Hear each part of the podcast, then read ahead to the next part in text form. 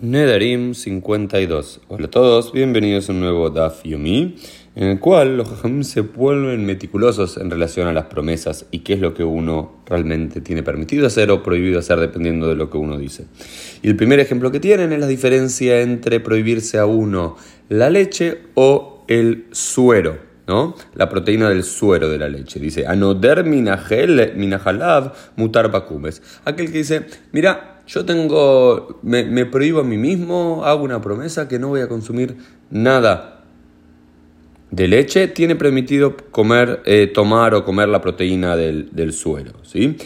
Pero aquel que dice que tiene, que tiene prohibido, se hace una promesa que no va a consumir proteína de suero, tiene permitido tomar la leche, ¿no es cierto? ¿Sí?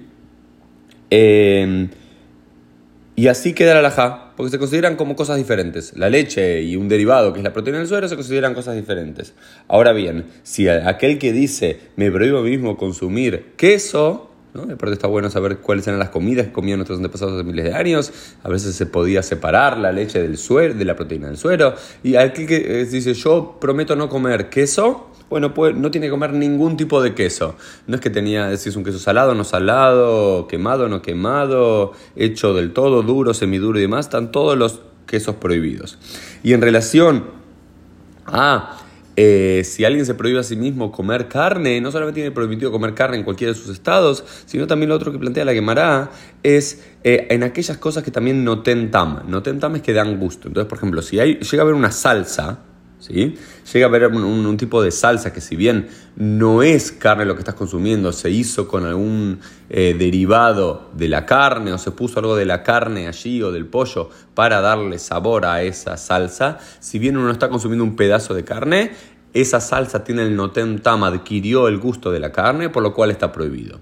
Entonces, eh, esto también tiene derivaciones alágicas en el mundo del kashrut, de la ley del kashrut.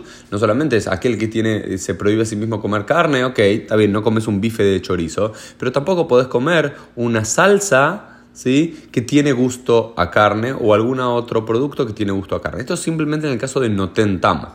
Pero si hay, por ejemplo, vamos a decir algo que tiene grasa vacuna grasa bovina, imaginemos que sea kasher esas, eh, o que uno lo puede encontrar kasher esos derivados eh, como tienen esa grasa, pero no le da el gusto a esas galletas que uno consume, uno podría comerlas si es que son kasher por un lado y por el otro uno se prohíbe a sí mismo comer carne. En cambio, algo que tiene gusto a carne sin tener la carne en sí misma, uno también tiene prohibido de consumirlo. Esto fue un poquito el Dafium del día, nos vemos Dios mediante en el día de mañana.